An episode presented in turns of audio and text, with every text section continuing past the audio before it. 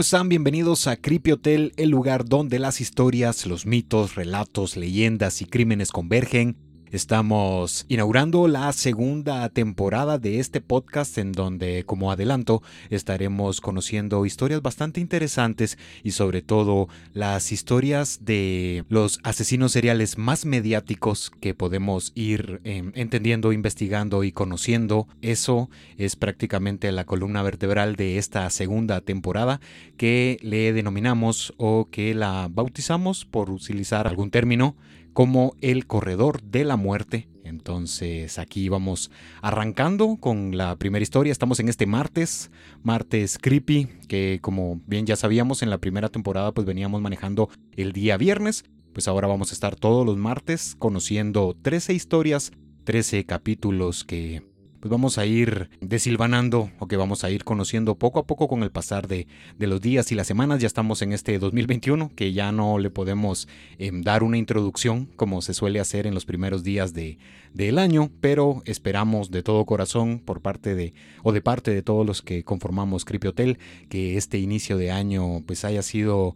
bueno o productivo entre lo que cabe, dado que pues, la situación ha ido cambiando nuestros estándares o qué es lo que nosotros entendemos o conocemos por bien o por bueno, pero en tanto haya salud y pues nuestros familiares estén bien y, pues vamos poco a poco eh, siguiendo o avanzando, adaptándonos a esta situación y sobre todo con esta palabra de adaptación, que eso tiene mucho que ver con, con esta historia que vamos a, a estar tratando, que vamos a estar narrando en los siguientes minutos. Así que muchas gracias por, por escucharnos y por sumarse a esta inauguración de la segunda temporada de Creepy Hotel. Les saluda Javier y pues vamos a, a, entrar al callejón de los misterios como solemos hacerlo. Pues nos subimos en el viaje que también esto tiene mucha relevancia y tiene algo, algo interesante porque eh, sucede en una aeronave, sucede en un vuelo, entonces quiera que no, pues podría darnos a, a la imaginación y a permitir que nuestras ideas vayan volando y que vayan tomando esta, esta forma que, vamos a ir conociendo, en donde vamos a, ponernos en el lugar de los protagonistas, que podríamos hacer, plantearnos diferentes hipótesis y eso pues podría ayudarnos a conocernos eh, de alguna manera un poco mejor. Así que pues tomamos el vuelo que nos quedamos en, en Massachusetts, en Estados Unidos, y pues ahora viajamos a Sudamérica, siempre nos quedamos aquí en el, en el continente americano pero vamos a viajar hasta la ciudad de Uruguay. La historia de hoy está llena de detalles que podrían hacernos pensar en todo aquello que el ser humano puede llegar a realizar en busca de sobrevivir, desde adaptarse a un clima totalmente atípico al acostumbrado, hasta decidir acciones que ni en las peores pesadillas podrían existir, la confusión, el terrible y sorpresivo impacto, el inevitable temor y observar que prácticamente todo está perfectamente diseñado para que la desesperación y el miedo se apodere de la mente. Lo que en primera instancia parecía un vuelo de rutina, se convertiría de un momento a otro en la peor vivencia que para muchos lamentablemente fue mortal. Y es aquí donde las palabras de uno de los protagonistas cambian el punto de vista de la historia, ya que en sus palabras no se puede tomar del todo como un milagro, ya que para aquellos que perdieron la vida no lo fue, ni para ellos ni para sus familias. Así que tomando como punto de partida el dicho arriero chileno que dicta o que infiere lo siguiente, los Andes no devuelven lo que toman, hoy estaremos conociendo la historia de En contra de los Andes. Esa es la historia que vamos a estar em, desarrollando en esta pequeña introducción que, que realizamos. Vamos entendiendo un poco de qué se trata todo, todo esto, con lo que converge o con lo que interviene la, la historia. Así que aterrizamos en el paisito, que así es conocido por los pobladores, o dicho o tildado cariñosamente de esta manera, por las, las personas que viven en, en, esta región de Sudamérica, hablando específicamente del país de Uruguay. Y como ya saben, o como estamos acostumbrados, solemos dar una pequeña introducción para poder entender qué era lo que se vivía por esos años, como ya lo hemos mencionado. Eh, tenemos que hablar o al momento de que nos referimos en lo social o en el tema social, pues se habla de lo político y de lo político de lo social. Entonces, pues vamos a iniciar con la historia. En Uruguay, de los años 60 a la década de los 70, se llevó a cabo una serie de procesos en los que el deterioro social y económico era notable, sobre todo plasmado en los movimientos conflictivos y radicales que iban en ascendente, además de la notable lucha armada que por medio de la guerra de guerrillas, esta se comprende por la estrategia militar en la que pequeños grupos, en su mayoría paramilitares, civiles armados e irregulares, diseñaban ataques a menor escala en contra de un enemigo mayor. Esto es lo que se comprende o lo que se entiende por una estrategia eh, militar por estos pequeños grupos. Además, que por esos años surgieron grupos de extrema derecha, tales como el Escuadrón de la Muerte y la Juventud Uruguaya de a pie, todos estos enfrentamientos dieron como resultado que el 27 de febrero de 1973 se llevara a cabo un golpe de Estado por parte de las Fuerzas Armadas, respaldadas por el entonces presidente constitucional Juan María Bordaberry. Aquí entendemos que era lo que, lo que se estaba viviendo, esta tensión social en una región, en un país que se caracteriza por tener un bajo índice de, de población, porque estamos hablando que entre, la, entre los años 60 y la década de los 70 únicamente se tenía un estimado de 2.8 millones de habitantes, algo que actualmente está eh, cercano a los 3.4 millones. Estamos hablando que en poco más de 50 años no ha cambiado o no, ha, no se ha elevado demasiado el índice de, población. Y ese es un tema bastante interesante que podemos eh, ir entendiendo y que nos va arrojando la historia. El 27 de febrero de 1973 se dio esto, algo que, que se iría forjando o que iría formando una dictadura que duraría hasta mediados del año de 1985. Entonces, pues ya aquí ya estamos en contexto de que era de a poco o a grandes rasgos que era lo que se vivía en la nación uruguaya. A principios del mes de octubre de 1972, se vivía en el interior de un equipo de rugby amateur fundado en el año de 1962 por un grupo de alumnos del Colegio Católico y Privado de Montevideo, el Colegio Stella Maris, llamado All Christian Club, un ambiente de arduos entrenamientos y afinación de estrategias dado que en el calendario estaba pactado el juego en contra del club de rugby inglés Old Boys Club, duelo a disputarse en territorio chileno, específicamente en Santiago de Chile, que por esta situación y por este encuentro es que empieza la historia, dado que este club, hablando del All Christians, pues tenía mucha presión encima, dado que los últimos campeonatos que habían eh, conseguido, ya como la institución en sí, habían sido en el año 68 y en el año 70 y aparte que venía en incremento y, ganando popularidad este, este deporte, entonces ellos estaban muy emocionados, estaban afinando detalles, estaban con estas cuestiones del entrenamiento y de la organización, de qué era lo que se iba a llevar, aparte que iban a tener la oportunidad de viajar a otro país. Todo era, era fiesta o todo era, era un ambiente de emoción porque lo que se avecinaba era un partido importante y que iban a tener la oportunidad de competir la nación uruguaya, por ponerlo de alguna manera, y la nación inglesa, hablando del Lloyd Boys Club. Daniel Juan, quien fungía como presidente del club, fue el encargado de realizar, contratar y facilitar los medios para que los 45 tripulantes, entre ellos jugadores, cuerpo técnico, algunos invitados y familiares de los integrantes del club y los encargados de cabina viajaran. El viaje era un tanto costoso, ya que los gastos ascendían a cerca de 1.600 dólares. Por esta razón, era necesario que todas las butacas fuesen ocupadas, para con esto poder reducir el costo tanto de ida como de vuelta a un total de 40 dólares por persona, que esto eh, entendemos o se habla que es un tercio del precio normal, que los viajes o los costos son de 120 dólares, tanto eh, de ida y de vuelta. Entonces por eso es de que en primera instancia iba a viajar solamente el club, pero al momento en el que hicieron los costos o que vieron el presupuesto dijeron no, no, no alcanzamos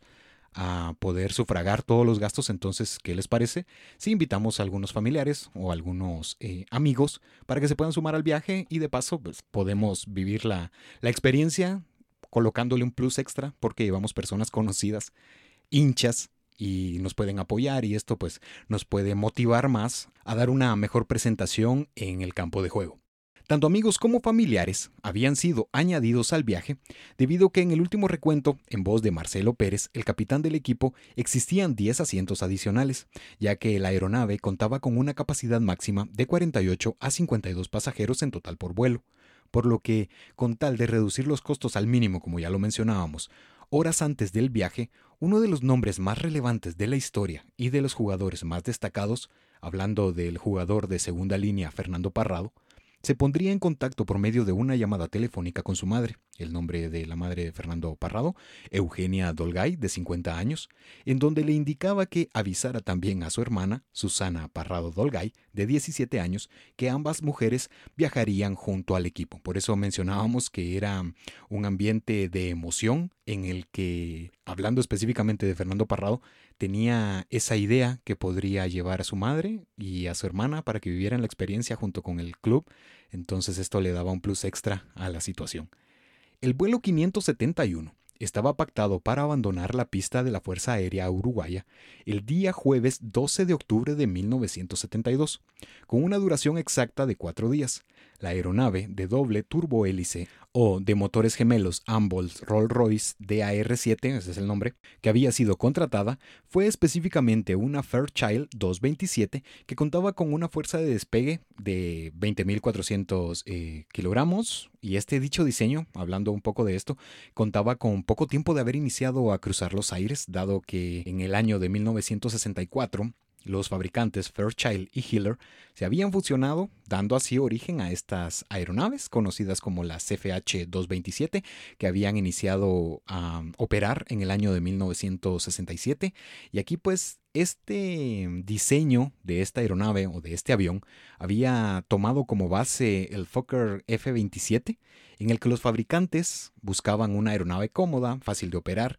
y de económico diseño, Además que el avión había arribado a suelo uruguayo en el año de 1970, trasladado desde Estados Unidos, lo cual es fácil de entender que llevaba dos años operando. Y aquí no es que, nos enfoquemos en que la aeronave no era suficiente para el vuelo, porque obviamente las autoridades y las personas expertas en esta situación dijeron, ok, esto es lo que se acerca más al perfil que, que necesitamos o que estamos buscando. Entonces, dato interesante es que le equivalía a la aeronave cerca de 800 horas de actividad aérea, que en las reglas de aeronáutica era prácticamente considerado nuevo, aparte del dato que los 78 FH-227 construidos 23 de estos se estrellaron con un resultado o que habían arrojado 323 víctimas en total, algunas que habían sido mortales, otras que no, más el percance ocurrido en el mes de diciembre de 1968, en donde una FH-227 procedente de San Luis viajaba hasta Chicago, en el que 27 pasajeros a bordo eh, se estrelló no arrojó víctimas mortales, pero aquí podemos entender en sí la historia del diseño de la aeronave, pues no tenía buenas estadísticas o no tenía buenos números, algo que los integrantes eh, desconocían, repetimos, no es porque las eh, autoridades lo quisieran eh, omitir, ¿no? Simplemente que son números y pues dijeron, no, todo va a salir bien, no, no tiene por qué, aparte que vamos a ir sumando aquí nombres que fueron experimentados que a la larga tienen mucha relevancia en lo que sucedió posteriormente. En la mañana del 12 de octubre, todo estaba listo para iniciar. Todos los asistentes con edades comprendidas entre los 18 y los 27 años, algunos estudiantes de Derecho, Economía, arquitectura y agronomía, amigos, hinchas y familiares, además contando con varios estudiantes del colegio jesuita, todos estaban ansiosos por despegar. Cerca de 65 personas se habían dado cita alrededor de las 6 de la mañana en las instalaciones del Aeropuerto Internacional de Carrasco, ubicado exactamente en Montevideo. El piloto designado para el vuelo era el experimentado coronel Julio César Ferradas, quien contaba con un registro superior a las 5.117 horas de vuelo y de maniobras aéreas, además del copiloto, el teniente coronel Dante Héctor Lagurara, ambos, aunque uno más que otro, hablando específicamente de Ferrada, que contaba con cerca de 30 vuelos sobre el área de los Andes, contaban con basta sobrevolando la cordillera, algo que actualmente, por las personas que han dado un análisis a esta situación, se tiene que las personas que, que llevaban o que estaban pilotando o que contaban con el mando de la aeronave, pues se podía tomar como personas experimentadas, aunque también existen algunos eh, comentarios o algunos análisis de expertos que aseguran que para contar con, con los números que tenía específicamente Ferradas y también Lagurara, pues no se contaba con la experiencia total, algo que pues naturalmente cuando se analizan este tipo de situaciones pues llevan o que arrojan conceptos o comentarios opuestos. Antes de abordar ya que en el que estaban socializando Este grupo de personas que ascendían a cerca de 65 pues comieron y socializaron en el restaurante del aeropuerto. Todos estaban compartiendo y se estaban despidiendo porque se tenía que iban a regresar cuatro días después, obviamente pensando en que volverían con, con la victoria y que iban a dejar el nombre de un club uruguayo de rugby en alto porque se iban a imponer ante el club inglés. Entonces aquí vamos entendiendo cómo es que, que, se iba viviendo o que se iba suscitando las horas previas a que la aeronave despegara. Ya en el interior del avión, alrededor de las 8 con 10 de la mañana, Existían dos escenarios que saltaban a la vista. Uno era la ausencia de Gilberto Regulares, uno de los integrantes del grupo, y de la integración al vuelo producto de la compra de última hora de Graciela Mariani de 42 años, resultado de la cancelación por parte de uno de los asistentes a última hora, quien adquiriría un boleto para viajar hasta Santiago para presenciar así la boda de su hija mayor, Graciela Mariani. Iba o tenía un objetivo que era presenciar la boda de su hija, además que el grupo había tratado de localizar a, Gilberto, pero este lamentablemente nunca contestó el teléfono, por lo que sabían que debían despegar temprano por los cambios en las temperaturas en esta región de los Andes a mediados del día, porque existe o arroja estos, estos fuertes eh, vientos en donde está o que interviene el calor, los vapores, los cambios en la presión atmosférica. Entonces ellos decían, tenemos una hora estipulada, en la que debemos abandonar el aeropuerto y no podemos retrasarnos porque queremos evitar una catástrofe, queremos evitar que, se complique la, la, situación por estos cambios de presión. El plan de vuelo había sido trazado por el copiloto y este consistía en dirigirse desde Montevideo directamente a Santiago, sobrevolando Buenos Aires y la ciudad de Mendoza, última ciudad argentina antes de adentrarse a los Andes. El trayecto abarcaría una distancia total cercana a los 1.500 kilómetros con una duración de poco más de cuatro horas, más 40 minutos sobre la cordillera que ambos pilotos conocían de sobra que podía cambiar en cualquier momento. Luego de varios minutos de haber despegado, el vuelo 571 se hallaba sobrevolando las pampas argentinas. En medio de esto, con las puntas escarchadas de las montañas en el horizonte, discordantes totalmente con las que se observaban bajo los asientos de los pasajeros. Ovidio Ramírez, en, en, medio de esto, que es o que corresponde a uno de los auxiliares de vuelo, abandonaría la cabina y compartiría con el resto de la tripulación, por medio de los altavoces, que debido a los repentinos cambios atmosféricos era imposible y peligroso cruzar así la cordillera, por lo que aterrizarían en la ciudad de Mendoza, pasando la noche en ese lugar para reanudar el vuelo Pocas horas después, como ya lo habíamos mencionado, las turbulencias y los cambios de presión, aparte de los ciclones provenientes del Pacífico, la anchura del terreno a cruzar, que es hablando que es inferior a los 170 kilómetros, y con montañas que varían de alturas entre los 2.000 y los 4.000 metros, era imposible realizarlo de esa manera, aparte del riesgo con el que se contaba que si se adentraban estos experimentados pilotos, algo malo podría suceder, sin contar con la montaña Aconcagua, que está ubicada entre Mendoza y Santiago, que esta alcanza una altura récord que ronda entre los 7.500 y los 7.600 metros, que se toma o se tiene, que es la más alta de, la zona del sur, y que solamente está a 1.200 metros del el Everest, está eh, abajo de, del Everest en esta escala, y está muy cerca del límite operativo que alcanzan estas eh, aeronaves, hablando de las FH-227, que son el máximo o que es cercano a los 8.500 metros. Entonces dijeron, no, todo está puesto para que algo malo suceda. Entonces preferimos aterrizar en la ciudad de Mendoza, que es la última ciudad de, Argentina. Y a partir de, mañana, si es que llega a cambiar el clima o las condiciones climáticas, pues podemos llegar con, con, seguridad hasta nuestro punto, hasta la ciudad de Santiago. El 13 de octubre de 1972 inició desde muy tempranas horas, y a las 14.18 exactamente, la aeronave despegó desde el aeropuerto El Plumerillo, de la ciudad de Mendoza. Debido que el avión estaba completamente cargado, dicha ruta había requerido que el piloto calculara con mayor exactitud el consumo de combustible y evitar así las montañas. Sin embargo, en las maniobras era bastante habitual que este tipo de aviones volaran con una ruta formando una semicircunferencia alargada, agregando más distancia y tiempo, que esto equivale a 600 kilómetros y 90 minutos, hablando desde el punto de partida, que es eh, la ciudad de Mendoza, hasta el sur de Malargüe, de haber realizado el vuelo directamente desde Montevideo hasta Santiago, que también se puede observar en un mapa, que la ciudad, en teoría, está eh, cercana, se puede realizar un vuelo directo, pero por estas situaciones en la que la altitud es demasiado, aparte que se tiene que agregar mayor combustible y se reduce de cierta manera el tiempo, pero por eso es de que los, los pilotos que, que, suelen realizar este tipo de maniobras prefieren hacer este, este semicírculo en el que se viaja o que se tiene, que se sobrevuela la ciudad de Mendoza y después se pasa o se atraviesa una ciudad que viene más adelante que es un punto importante para esta historia. Dado que, de haber realizado el vuelo desde Montevideo hasta Santiago de Chile, se hubiese requerido más potencia y el peligro de una catástrofe era equivalente al cambio. Por esta razón emplearon la vía aérea A7, conocida actualmente como la UW-44,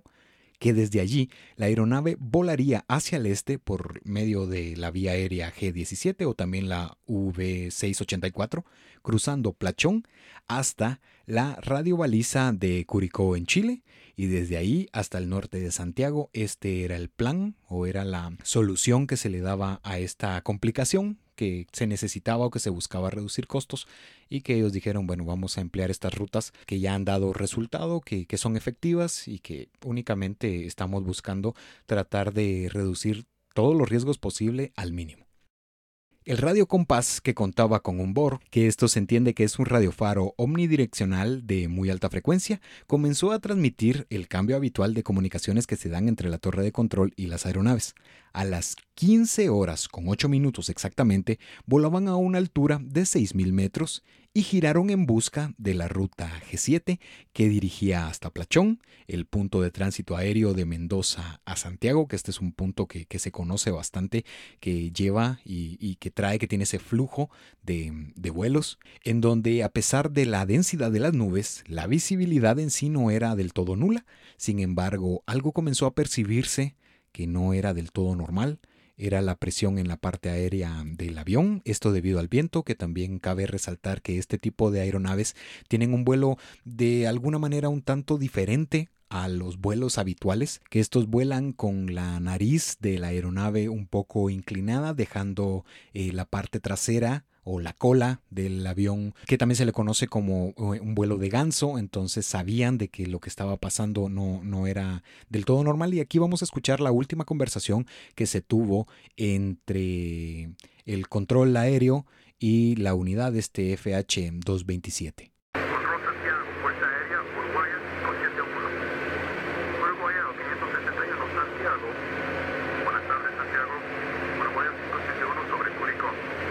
Estas últimas palabras que hacen referencia a un punto específico tienen mucha relevancia, como ya les había comentado anteriormente, en el que más adelante vamos a comprender por qué es que esa ubicación llega a ser importante en todo lo que sucedió o en todo lo que está por suceder. A las 15.30 horas, luego de la comprobación del nivel por parte del aeropuerto, equivalente a los 1000 metros, el FH-227 se internó en una densa nubosidad y en ese instante el avión comenzó a sacudirse fuertemente y a dar leves pero bruscos saltos, por lo que le fue notificado a la tripulación que se abrochara los cinturones y dejaran estos de fumar porque estaban eh, conversando y estaban eh, haciendo un poco de joda, un poco de fiesta y pues le dijeron, no, eh, es preferible por lo que está pasando que, que no, que apaguen los cigarrillos, que se sienten, que tomen sus asientos y que se abrochen los cinturones. El piloto buscaba dar con la ciudad de Curicó, como ya lo habíamos mencionado y como ya habíamos escuchado en el audio.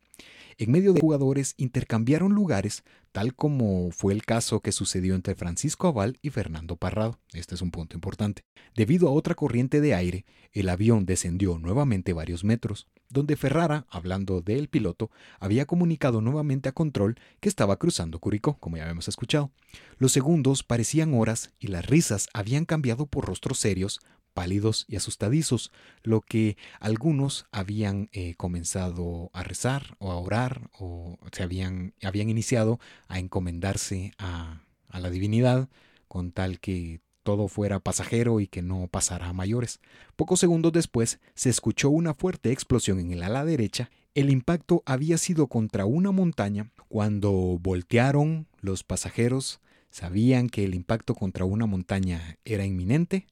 y Ferrara, hablando del piloto nuevamente, estaba seguro que ya habían cruzado la cordillera, algo que hacía falta recorrer por poco más de 70 kilómetros más. El capitán giró buscando Santiago, como ya lo habíamos dicho que realizaba esta semicircunferencia alargada, buscando Santiago, pero este no sabía que estaba ingresando a las entrañas del monstruo de los Andes. De un segundo a otro, toda la situación cambió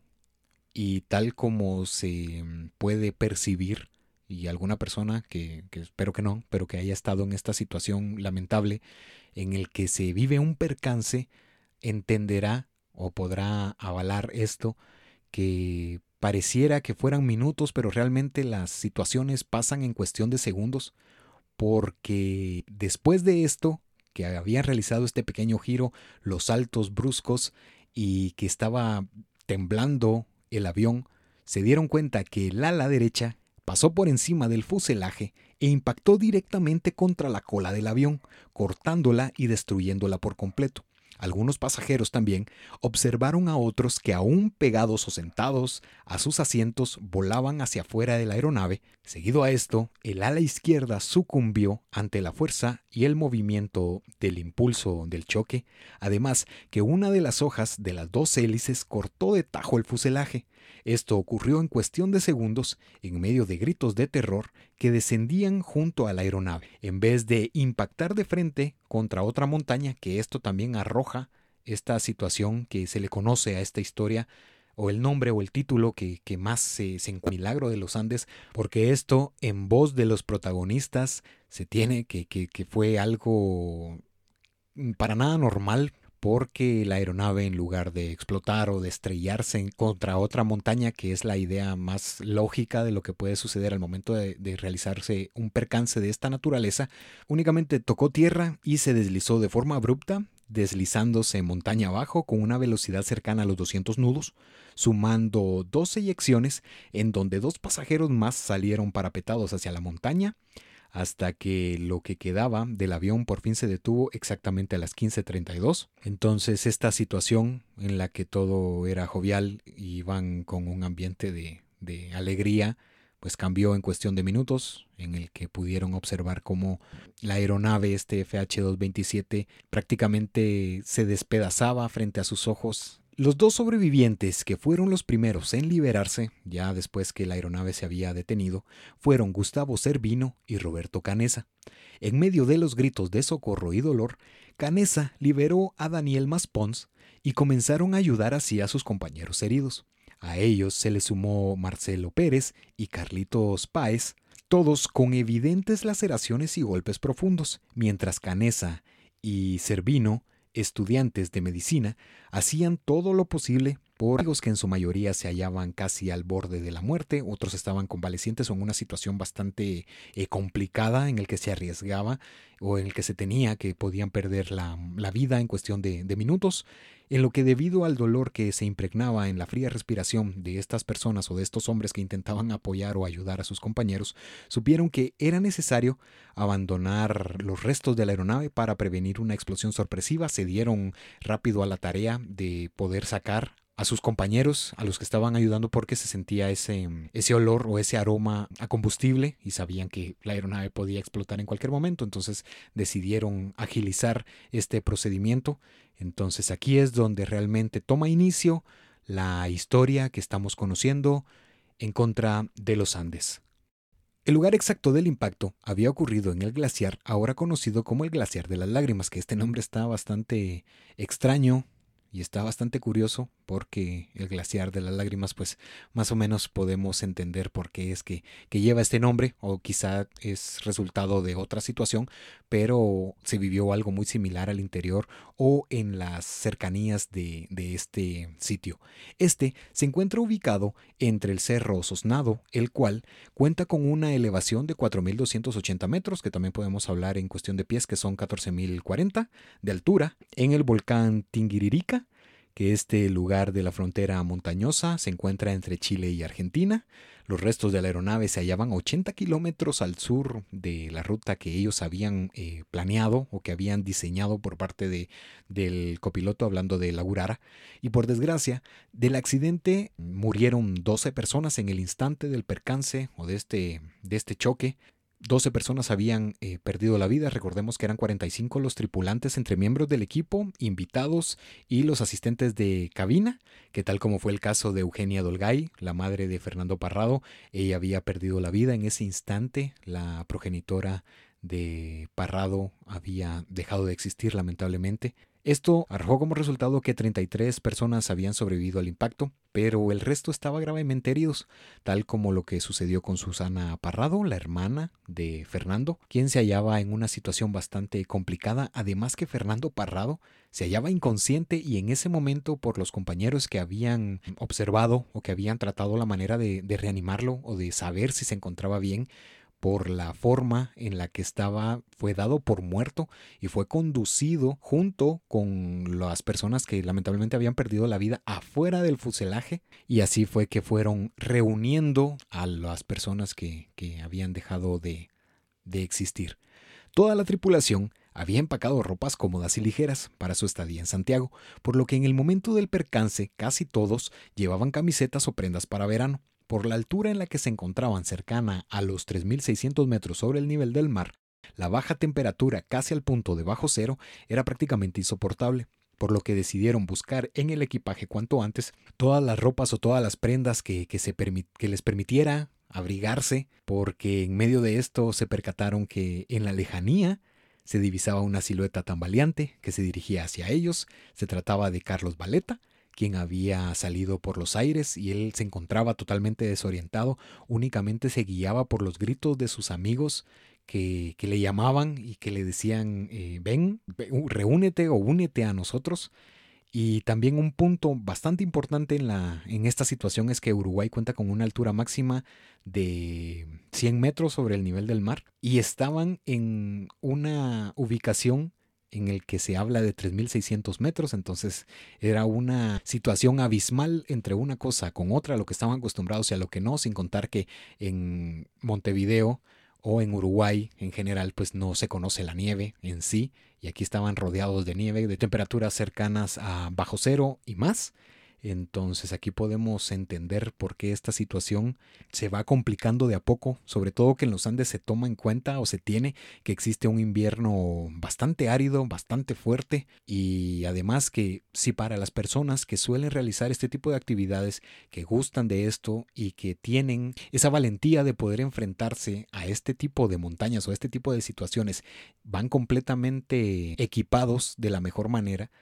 y este grupo de, personas únicamente llevaban playeras cómodas porque el clima de Santiago era totalmente distinto. Entonces aquí vamos entendiendo un poco por, por qué se fue complicando tanto la situación y como ya habíamos mencionado, la palabra adaptación, supervivencia, aquí comienza realmente a tener bastante relevancia. Diseñaron vendas con fundas de almohadas de los asientos para detener el sangrado de las heridas, como fue el caso de Rafael Echavarren, quien tenía la pantorrilla desgarrada y el hueso expuesto. Enrique Platero tenía incrustado un hierro puntiagudo en el estómago. Fernando Vázquez tenía la pierna cercenada debido al golpe de la hélice contra el fuselaje, uno más con ambas piernas en tres partes, además que Graciela Mariani, quien estaba atrapada bajo los asientos, se hallaba con múltiples fracturas, sumando a Pedro Algorta, que estaba con leves golpes, pero este había perdido totalmente la memoria, la coordinación motriz, tal vez por la situación o por un golpe en la cabeza que se hallaba desubicado y no sabía realmente qué era lo que estaba sucediendo. No sé, se le puede imaginar quizá con la mirada perdida en el que los compañeros tratan la manera de, de interactuar con él o de hablar con él y que éste no responde debido a a esta situación traumática en la que se estaban internando. Los líderes del grupo, entre ellos Servino, Canesa, y Ramón Sabela sabían que el rescate era su única salida, por lo que se dirigieron hacia la cabina de inmediato en busca del radio para tratar de establecer una comunicación, algo que no fue posible debido al mal estado del frente de la FH-227, no pudieron llegar hasta ahí en primera instancia porque estaba totalmente destrozado. Y en ese momento se percataron que Ferrara, hablando del piloto de la aeronave, lamentablemente había perdido la vida y que el copiloto, Lagurara, se hallaba moribundo, estaba en una situación bastante complicada en el que estaba entre la vida y la muerte, se estaba debatiendo en esto, al punto que el copiloto Lagurara al ver la presencia de los jóvenes intentó con las pocas fuerzas que le quedaban dirigirlos para que hicieran funcionar el radio, pero ninguna de las maniobras lamentablemente funcionó. Otra situación que se vivió y que quizás sorprendió y alarmó a los jóvenes o a los sobrevivientes que estaban intentando eh, hacer funcionar el radio fue que Lagurara, al paso de varios minutos, solicitaría el revólver para acabar con su sufrimiento, arrojaría o diría, exclamaría las siguientes palabras que quedaron como la única constancia real en donde se encontraban, porque estas fueron sus palabras. Pasamos Curicó. Efectivamente habíamos pasado Cuneo. Los jóvenes naturalmente no, no, no atendieron esta petición por parte de Lagurara en el que nos refleja o que refleja esta desesperación por la situación en la que se encontraba, el dolor que estaba eh, viviendo en estos últimos minutos y ellos habían tomado esta ubicación como algo que no podía ser desestimado o que era completamente correcto porque ellos eran los que los que pilotaban y los que estaban a cargo del control de la nave. Ellos sabían que habían pasado Curicó como lo habíamos escuchado en el audio y por eso habíamos mencionado que que se pusiera especial atención en las últimas palabras de la transmisión. Entonces decidieron acomodarse después de esto como pudieron al interior de lo que quedaba de la nave y juntos intentaron esperar la salida del sol. Esta espera se habla que está cercana a las 15 horas, mientras intentaban generar un poco de calor con sus cuerpos, estaban todos eh, reunidos, asustados y sobre todo preocupados por la situación de los heridos más graves. Además, habían quitado parte de la tapicería de los asientos y algunas esponjas que fueron fáciles de despegar.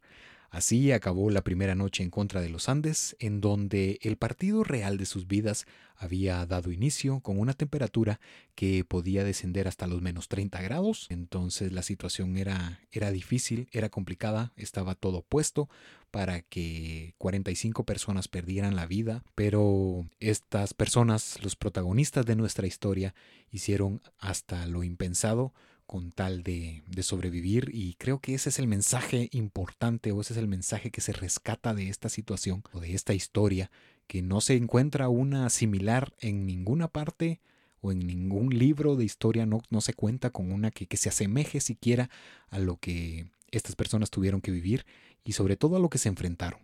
Con el paso de las horas, ya el 14 de octubre de 1972, los sobrevivientes del percance, con el tenue salir del sol, únicamente contaban con la información proporcionada por la Gurara, por lo que aseguraban que tras las montañas se hallaba en efecto la planicie chilena. Desde la noche anterior, habían comenzado a echar mano de sus escasas reservas de alimento, que esto corresponde a la ración para nueve o diez personas, tomando como base las necesidades calóricas de solamente una persona, especialmente en este tipo de escenarios porque sabemos que el metabolismo cambia totalmente al estar en un escenario en una temperatura diferente o en un clima distinto, el cuerpo comienza a adaptarse tratando la manera de no agotar sus recursos y poco a poco irse acoplando a las necesidades en las que el cuerpo a las que el cuerpo está experimentando o a las que se está exponiendo. Al hablar de las escasas reservas de alimento nos referimos específicamente a botellas de vino y trozos de maní con chocolate, que en medio de esto cinco personas lamentablemente más perderían la vida, entre ellos Francisco Pachito Aval, Dante Lagurara, Fernando Vázquez y Graciela Mariani. Estos fueron los nombres de las personas que, que habían perdido por desgracia, la vida, quien Francisco o Pachito Aval, en voz de los protagonistas, era una persona muy allegada a ellos, todos en general, sobre todo a Fernando Parrado, que esto lo podemos encontrar en, en diferentes redacciones, pero eh, aquí fue donde, donde se redujo más el número de sobrevivientes. Los operativos de búsqueda y rescate encabezados por el SARS habían iniciado a escasas horas de la última comunicación entre el vuelo y la torre de control, por lo que el sonido de un avión alertó al grupo de ahora 28 sobrevivientes que se encontraban en las afueras del Fairchild. Por desgracia, el manto blanco de la montaña se confundía con el color del fuselaje, ambos de matices claros, por lo que el avión no pudo eh, ser su salvación. Esta nave que se acercaba siguió su rumbo sin percatarse de nada lo que sucedía debajo de ellos. En ese momento redoblaron los esfuerzos que habían iniciado con esta decisión de sacar de los hierros retorcidos a los fallecidos para con esto tener un poco o más espacio donde refugiarse, en donde uno a uno fueron desfilando los cadáveres de quienes hasta horas antes reían junto a ellos. Los gritos y quejas no cesaban y los únicos medicamentos con los que contaban eran unos tubos de Livium y algunas Valium adquiridas por Carlitos Páez en la ciudad. Ambos entendemos que son medicamentos ansiolíticos que son derivados de las benzodiazepinas y poseen propiedades de sedación y relajamiento muscular, por lo que no es descabellado suponer que duraron poco tiempo en agotarse porque el dolor era intenso y trataban la manera de salvar, de sanar y de reducir esta intensidad que se vivía en la materia de todas las, las personas que estaban agonizando. Los únicos estudiantes de medicina, como ya lo habíamos mencionado, Servino y Canesa, intentaban seguir atendiendo a los moribundos, y Liliana Metol prima de Pachito Aval y esposa de Javier Metol, a pesar de contar con evidentes heridas, hablando de un corte profundo en el rostro, fungía como una enfermera improvisada, brindando apoyo a los médicos que aún con las interminables limitaciones buscaban salvarle la vida al resto de la tripulación. Así arribó el segundo día, donde 11 aviones de la Fuerza Aérea Argentina chilena y uruguaya se sumaron a las labores de búsqueda. Escucharon nuevamente el sonido de aviones acercarse, pero esta vez más lejanos que el día anterior por lo que optaron por reunir los pocos lápices labiales con lo que contaban para redactar el característico SOS en la parte superior de la nave, pero lamentablemente fue inútil porque no contaban con suficiente eh, lápiz labial para poder realizar esto, entonces descartaron la idea sabían que era una actividad que no les podía proporcionar mayores resultados. Un dato relevante y desconocido tanto para las personas a bordo como para los rescatistas era que el vuelo se había estrellado exactamente a cerca de 21 kilómetros del Hotel Termas, que era un balneario y un complejo de aguas termales en abandono, que ya aquí empezamos con o iniciamos con las suposiciones del que hubiese pasado, sí, pero esto quizá podría haberles proporcionado un refugio limitado, algo que con el paso de los días quizá pudo haber cambiado gran parte de la historia, pero ellos no, no sabían realmente qué era lo que, lo que estaba en el radio o en la circunferencia. Si la ampliamos de alguna manera para que hubiesen dicho, bueno, queda aquí escasamente a 21 kilómetros, pues podemos realizar esto. No, no, lo sabían, únicamente contaban con que se encontraban en esta situación y que habían eh, pasado Cuneo y que habían pasado Curicó. El 16 de octubre de 1972 ocurrió algo que sorprendió a todos y a cada uno de los sobrevivientes. Nando Parrado, quien había sido dado por muerto, comenzó poco a poco a dar ligeros movimientos y ante todo pronóstico estaba con vida. Las bajas temperaturas habían colaborado en gran medida para que el daño cerebral con el que contaba Nando, dado que un efecto de protección y deteniendo las heridas y sangrados internos había sido importante, esta baja temperatura, el cuerpo había comenzado a proteger esta zona que es sumamente importante. Entonces, por eso es que, que Nando, con el paso de las horas, comenzó a moverse, a dar ligeros movimientos. Cuando despertó, lo primero que hizo fue preguntar por su madre y por su hermana y se encontró con, con el escenario de todo esto que, que había sucedido. Los periódicos mostraban en los titulares que el vuelo 571 se hallaba perdido y la búsqueda y rescate eran infructuosas, tal como lo evidenciaban los escasos resultados que, por si fuera poco, el clima no permitió los días 17 y 18 de octubre despegar a las aeronaves por lo que siete días después del accidente, específicamente el 21 de octubre de 1972, luego de buscar un total de 142 horas y 30 minutos, especialmente en el Paso Plachón, los cuerpos de rescate llegaron a la resolución y a la conclusión que no habían esperanzas y luego de agotar instancias dieron por terminada la búsqueda. Esperaban encontrar los cuerpos en verano, que este comienza en el mes de diciembre en el hemisferio sur, cuando la nieve se derritiera, esperaban que de esa manera pudieran eh, ser hallados o ser vistos, que dato curioso, las vísperas y celebraciones de fin de año se celebran en países del hemisferio sur en verano y pues para evitar la ceguera Los supervivientes improvisaron anteojos de sol usando los parasoles en la cabina del piloto, además de alambre y una correa de sostén. Quitaron las fundas de los asientos que estaban parcialmente hechas de lana y las utilizaron o las emplearon para mantenerse calientes y además usaron cojines de los asientos como raquetas de nieve para no hundirse en la misma.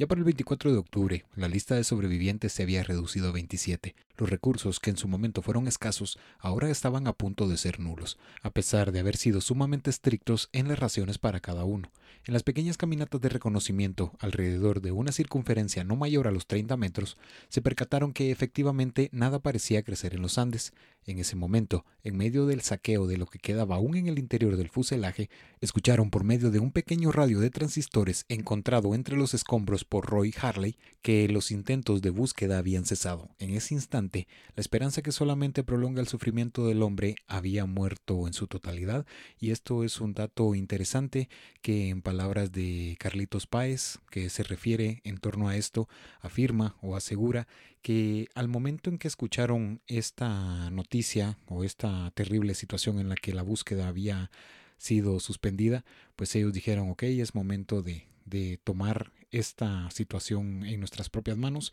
y ver qué es lo, lo que podemos hacer, cómo podemos eh, salir de este lugar.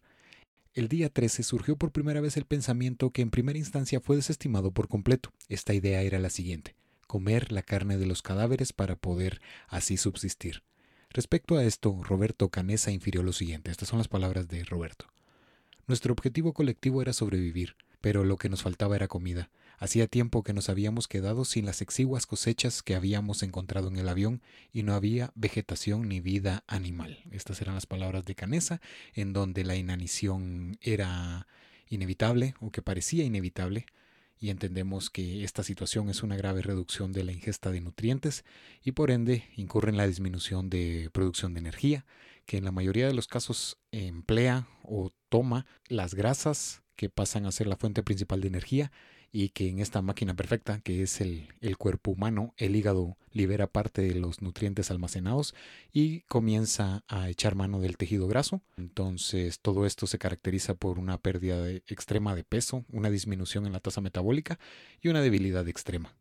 Con el paso de las horas, la idea de la antropofagia había sido escuchada por todos, en donde tomaron como ejemplo la Eucaristía con tal de disuadir a los sobrevivientes que se hallaban reacios ante la idea. En torno a esto, varios pensaron lo siguiente. Para mí no era la última cena, pero luego me pregunté, ¿qué pasaría si yo fuera uno de los cadáveres? Estos eran los pensamientos que surgían en algunas de las, de las mentes de los sobrevivientes.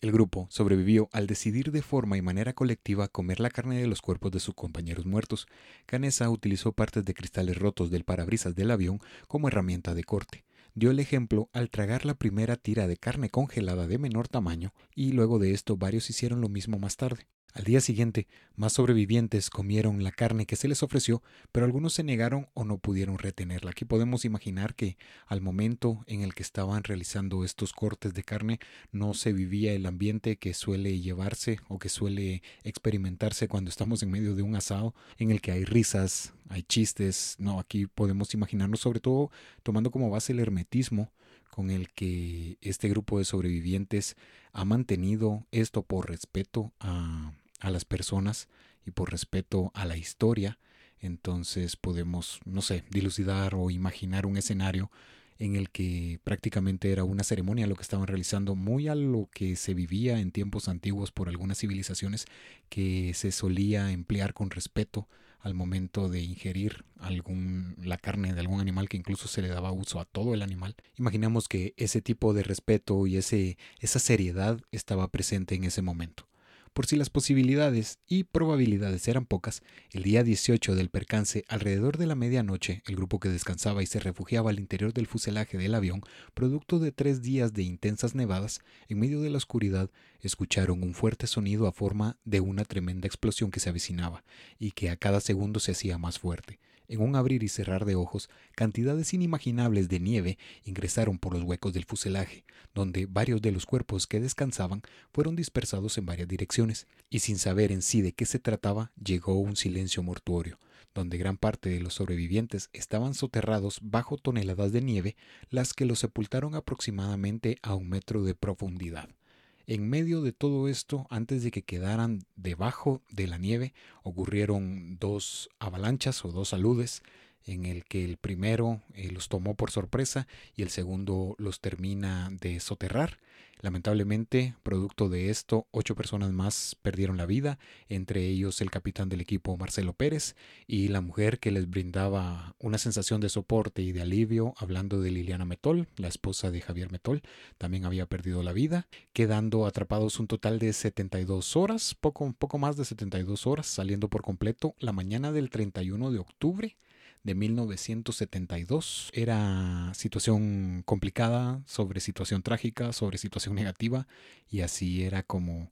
estaban tratando de vencer al monstruo de los Andes. Con el paso de las horas, la nieve se fue derritiendo poco a poco hasta que el fuselaje salió a la luz. Varios de los sobrevivientes insistieron que la única vía para vivir era escalar las montañas y buscar ayuda. En base a la última declaración del copiloto de que la aeronave había pasado por Curicó, el grupo aseguraba que el campo chileno estaba solo unos metros al oeste, cuando en realidad estaban o se encontraban a más de 89 kilómetros al este en lo profundo de los Andes. Los ahora 19 sobrevivientes realizaron varias expediciones breves en las cercanías, sin embargo, corroboraron que el mal de altura, la deshidratación, la ceguera por la nieve, la desnutrición y el frío extremo durante la noche hacía que cualquier viaje o cualquier expedición que refiriera a grandes distancias o una distancia significativa era una tarea imposible, prácticamente impensada, porque aquí arroja esta situación en la que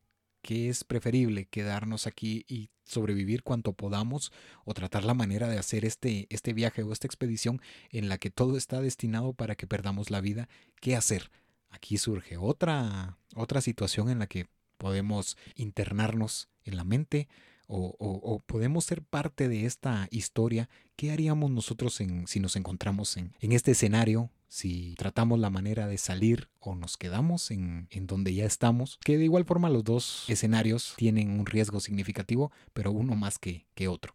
Decidieron que algunos miembros buscarían ayuda. Varios sobrevivientes estaban decididos a unirse al equipo y la expedición, incluido Roberto Canesa. Numa Cati y Antonio Vicentín, también conocido como Tintín, fueron los elegidos para acompañar a Nando Parrao.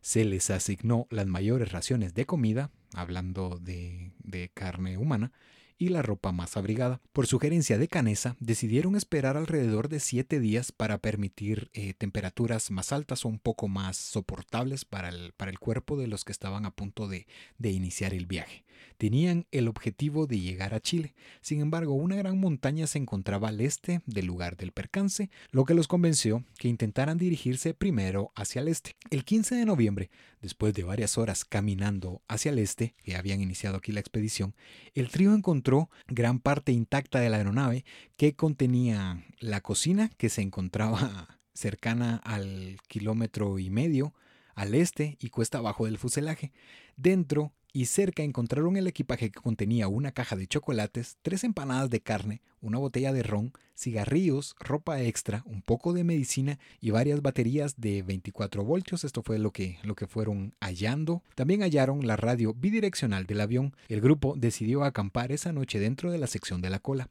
para continuar hacia el este la mañana siguiente. En la segunda noche de la expedición, que fue la primera noche durmiendo al aire libre, casi murieron congelados. Después de un debate a la mañana siguiente decidieron que sería más prudente volver a la cola, quitar las baterías de la aeronave y llevarlas de regreso al fuselaje para que pudieran encender la radio e intentar realizar una llamada de emergencia a Santiago en busca de ayuda. Y aquí eh, aparece el nombre de Roy Harley, quien era el que más conocimiento, el que mayor conocimiento poseía en lo que a la electrónica se refiere, pero por desgracia ninguno de los miembros del equipo sabía que el sistema eléctrico de la aeronave empleaba una cantidad de 115 voltios, algo que sumando las tres baterías de 24 voltios que ellos habían hallado no alcanzaba para producir la energía necesaria para que fuera útil el aparato electrónico. Entonces, después de varios días de intentar hacer funcionar el radio, o la radio, se rindieron y regresaron al fuselaje, sabiendo que la única vía para poder salir era escalar la montaña, porque esa era la última esperanza de rescate y el viaje de regreso fueron golpeados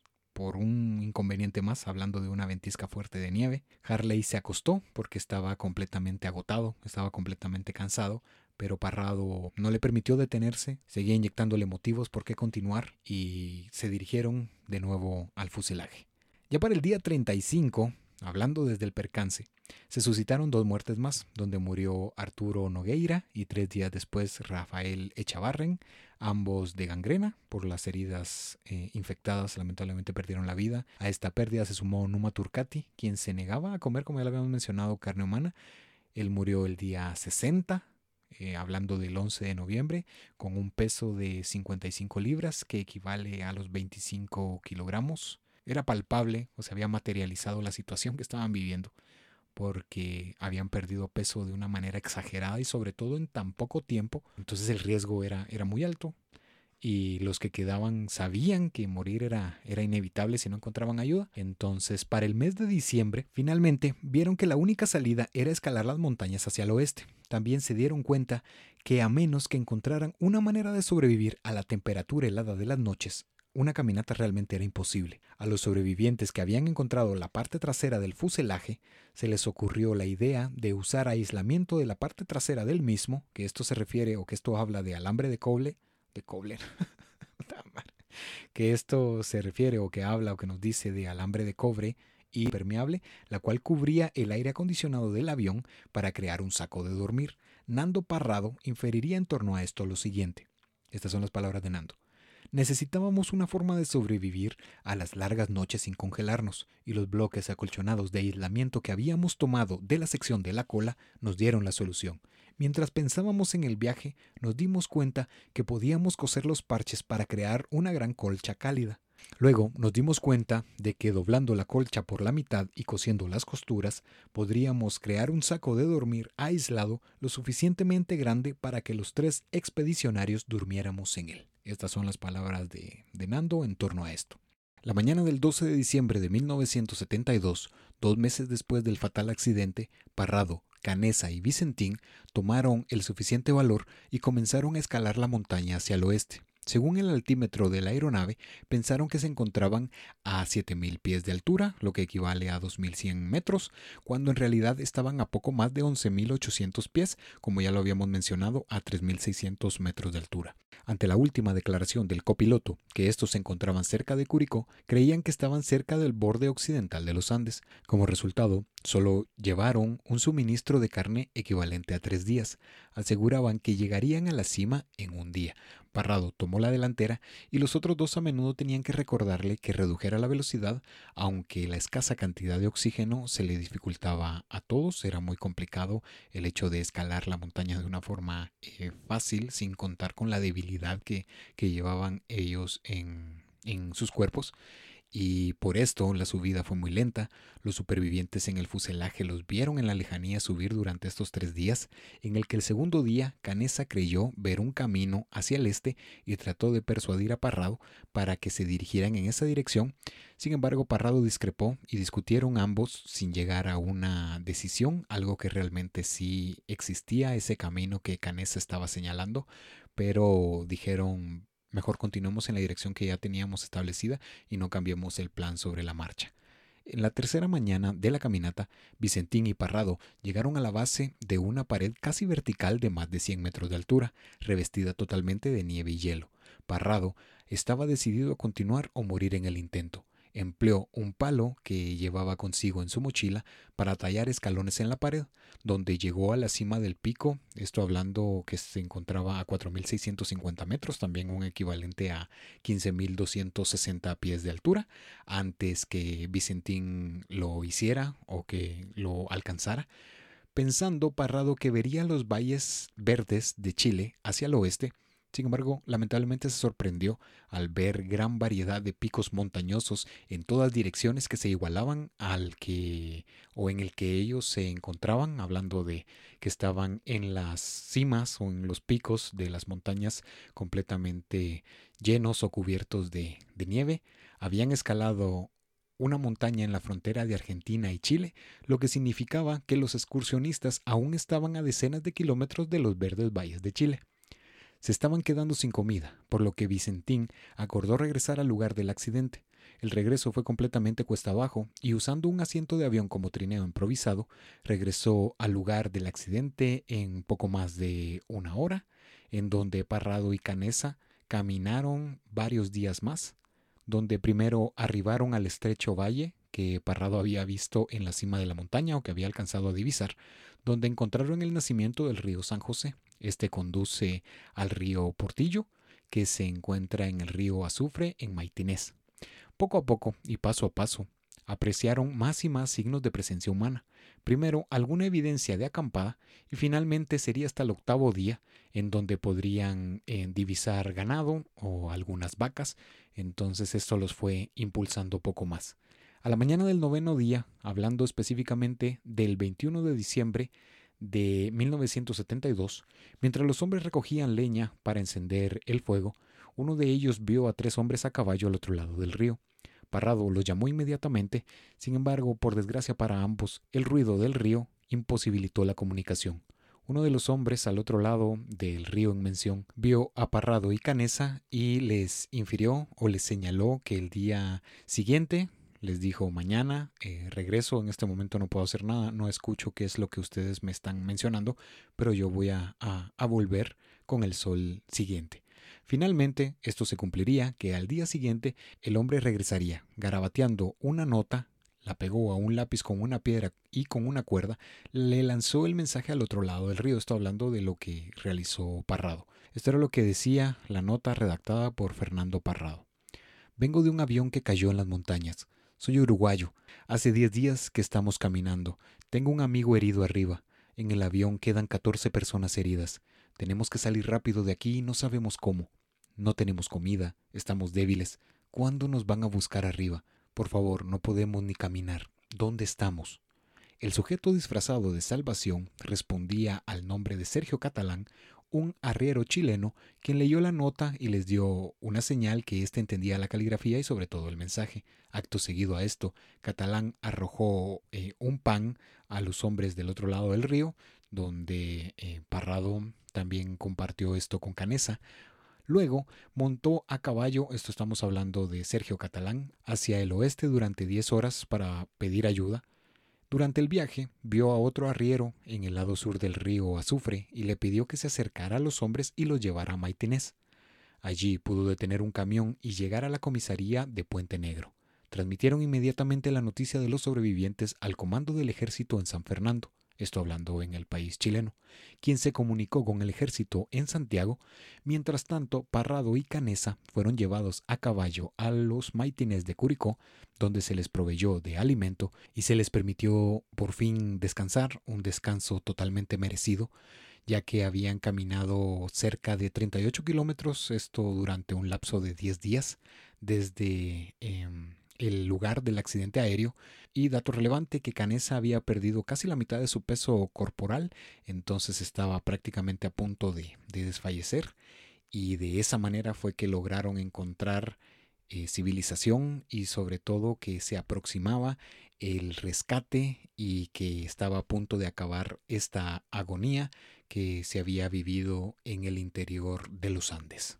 Cuando se dio a conocer la noticia que existían increíblemente sobrevivientes al accidente del vuelo 571 de la Fuerza Aérea Uruguaya, una avalancha de reporteros internacionales comenzó a caminar varios kilómetros por la ruta de Puente Negro a Termas del Flaco. Los reporteros clamaron por entrevistas a Parrado y Canesa sobre el accidente y su terrible experiencia de supervivencia. La Fuerza Aérea de Chile proporcionó tres helicópteros Bell UH-1 para ayudar con el rescate, donde volaron bajo una densa nube, bajo condiciones variables, a los maitenes de Curicó, donde el ejército entrevistó a Parrado y Canesa. Cuando la niebla se disipó alrededor del mediodía, Parrado se ofreció como voluntario para llevar los helicópteros al lugar del accidente. Habían traído el mapa de vuelo del piloto y guiado los helicópteros montaña arriba hasta la ubicación de los supervivientes restantes. Un helicóptero se quedó atrás a modo de reserva Entonces, en la tarde del 22 de diciembre, los dos helicópteros que transportaban al personal de búsqueda y rescate llegaron hasta el punto del percance, hasta el punto del accidente donde se encontraban los supervivientes. Debido a los límites de altura y de peso, los dos helicópteros pudieron llevar solamente a la mitad de los sobrevivientes, donde cuatro miembros del equipo de búsqueda y rescate se ofrecieron como voluntarios para quedarse con los siete sobrevivientes restantes que quedaban en la montaña, que esta también es una situación increíble y es una situación difícil en donde naturalmente se le da prioridad a los supervivientes que estaban en peores condiciones y dijeron nosotros nos quedamos y esperamos por el, segundo vuelo, que aparte por, por las horas en las que se dieron se tuvo que hacer esta división porque quizá si hubiese sido en horas de la mañana, en ese mismo día hubiesen sido rescatados todos, pero por las horas dijeron, ok, nos vamos a, a, quedar en esta situación, en donde también los voluntarios de rescate se vieron ante una situación complicada dado que algunos querían acampar fuera del fuselaje, fueron invitados a, pasar dentro, pero dentro existían también algunos, cuerpos fallecidos, entonces la situación era bastante, bastante compleja para un grupo pequeño de sobrevivientes, horas más que se agregaron a esta experiencia y a esta vivencia en los Andes. El segundo vuelo de helicópteros llegó a la mañana siguiente al amanecer. Llevaron a los supervivientes restantes a hospitales de Santiago para su evaluación fueron tratados por una variedad de condiciones. En circunstancias normales, el equipo de búsqueda y rescate habría traído los restos de los eh, fallecidos para su entierro. Sin embargo, dadas las circunstancias, incluido que los cuerpos estaban en Argentina, los rescatistas chilenos dejaron los cuerpos en ese lugar hasta que las autoridades tomaran las decisiones o que ellos tomaran las resoluciones necesarias de qué era lo, lo que se debía hacer o qué era lo políticamente correcto de realizar ante esta situación. El ejército chileno fotografió los cuerpos y cartografió el área. Además que el grupo, ya estando en territorio chileno, se vio o se entrevistó con un sacerdote para realizar confesiones, quien al escuchar qué era lo que habían hecho o cuáles eran los mecanismos que habían empleado para poder subsistir durante más de 70 días en estas condiciones, el sacerdote señaló que lo que habían realizado no era en sí un acto condenable, sino por el contrario una vía que les había salvado de morir, algo que tiempo después los periodistas colocarían de otra manera, le darían otro punto de vista. Obviamente entendemos que aquí el que pone los títulos o el que coloca los títulos más llamativos es el que más vende, entonces por eso es que, que esta situación se toma de esta manera y quizá se, se, infravalora o se le quita o se le resta el valor real que tiene esta, esta historia porque no se enfocan en la supervivencia o en todo lo que realizaron los, los sobrevivientes, redundando un poco en los términos, sino que se enfocan más en esta situación en la que habían eh, devorado o que se habían alimentado, en palabras de ellos, a costa de los fallecidos. Al ser rescatados, los sobrevivientes inicialmente explicaron que habían comido algo de queso y otros alimentos que habían llevado consigo, y luego algunas plantas y hierbas locales. Planearon discutir los detalles de cómo sobrevivieron, incluido la antropofagia, y esto ya lo realizaron en lo privado con sus familiares, en donde inmediatamente después de rumores en Montevideo de que los sobrevivientes habían asesinado a algunos de, de sus compañeros por comida, aquí es donde, donde tal como ya lo mencionábamos, comienza a tomar otra, otro rol, otra idea, la, la historia que se aleja completamente de lo real, en donde ya agregan una actividad criminal en medio de todo esto, algo que no, que no sucedió de esa manera. Pero el 23 de diciembre se publicarían noticias sobre la antropofagia que era eh, reportada directamente como canibalismo en letras muy grandes en todo el mundo, excepto en la nación uruguaya. El 26 de diciembre, dos fotografías tomadas por miembros del cuerpo de socorro andino de una pierna humana a medio comer fueron impresas en las portadas de los periódicos chilenos hablando de El Mercurio y La Tercera, quienes informaron que todos los sobrevivientes habían recurrido a la antropofagia y algunos otros, tal como ya lo escuchamos, le dieron esa connotación de que habían ocurrido estos enfrentamientos por comida y que por eso es de que se habían alimentado de esta manera y se pierde totalmente como, como ya lo habíamos dicho, la intención real de la historia. Los sobrevivientes realizaron una conferencia de prensa el 28 de diciembre en el gimnasio del Colegio Stella Maris de Montevideo, donde relataron los hechos de los 72 días anteriores. Alfredo Delgado habló por los sobrevivientes, el cual comparó sus acciones con las de Jesucristo en la última cena, durante la cual dio a sus discípulos la Eucaristía. Luego de las palabras y de esta explicación por parte de Delgado, recibieron una reacción pública negativa inicialmente, pero después, eh, luego de la explicación sobre todo del pacto que habían realizado eh, con los sobrevivientes de sacrificar su carne si morían para ayudar a los demás a sobrevivir, el clamor disminuyó y las familias fueron más comprensivas. Incluso antes de partir, Fernando Parrado dijo que si algo malo llegaba a suceder, que tenían el aval por parte de él de poder comer la carne tanto de su señora madre como de su hermana. Y además existía este vínculo en el que mencionaban, si yo fallezco, tienes mi autorización de alimentarte de mí. Yo estoy perdiendo la vida, pero si yo puedo servir para que tú no mueras, hazlo, tienes mi consentimiento, incluso se tienen algunas cartas de algunos de los de las personas que perdieron la vida en la que con puño y letra aclaran qué era lo que había sucedido y que ellos estaban dando completamente la autorización que, volvemos al, al objetivo principal que muchas personas dieron este, este acto de amor, de decir, bueno, yo no, no tuve, no corrí con la misma suerte, yo perdí la vida, pero si tú puedes, hazlo.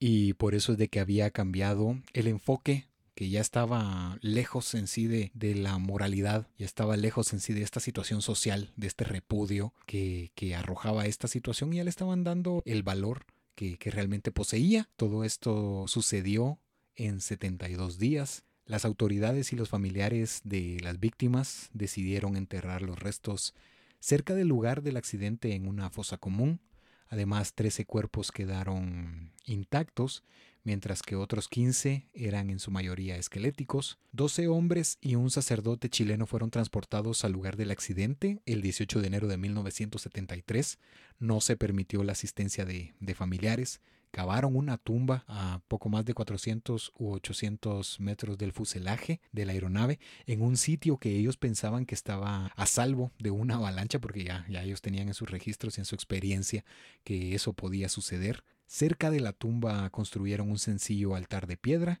y clavaron una cruz de hierro eh, color naranja en él. Colocaron una placa en el montón de rocas con, con con la inscripción, con el nombre y con la leyenda en honor a las personas que habían perdido la vida, rociaron los restos del fuselaje con gasolina y pues le prendieron fuego a, a lo que quedaba. Solamente esto arrojó que el marco había quedado mm, carbonizado. Además que el padre de una víctima había recibido noticias de un superviviente que su hijo deseaba ser enterrado en su casa. Sin embargo, al no obtener el permiso oficial para recuperar el cuerpo de su hijo, hablando de Ricardo Echevarren, eh, este montó una expedición por su cuenta con guías contratados, había acordado con el sacerdote que había enterrado a su hijo para marcar eh, la bolsa que contenía los restos de esta parte de su vida, hablando de su hijo. Y aquí una, una situación peculiar, que en el regreso al abandonado Hotel Termas con los restos de su hijo, pues sería detenido por supuesta profanación o robo de tumbas, en la que un juez federal y el alcalde local intervinieron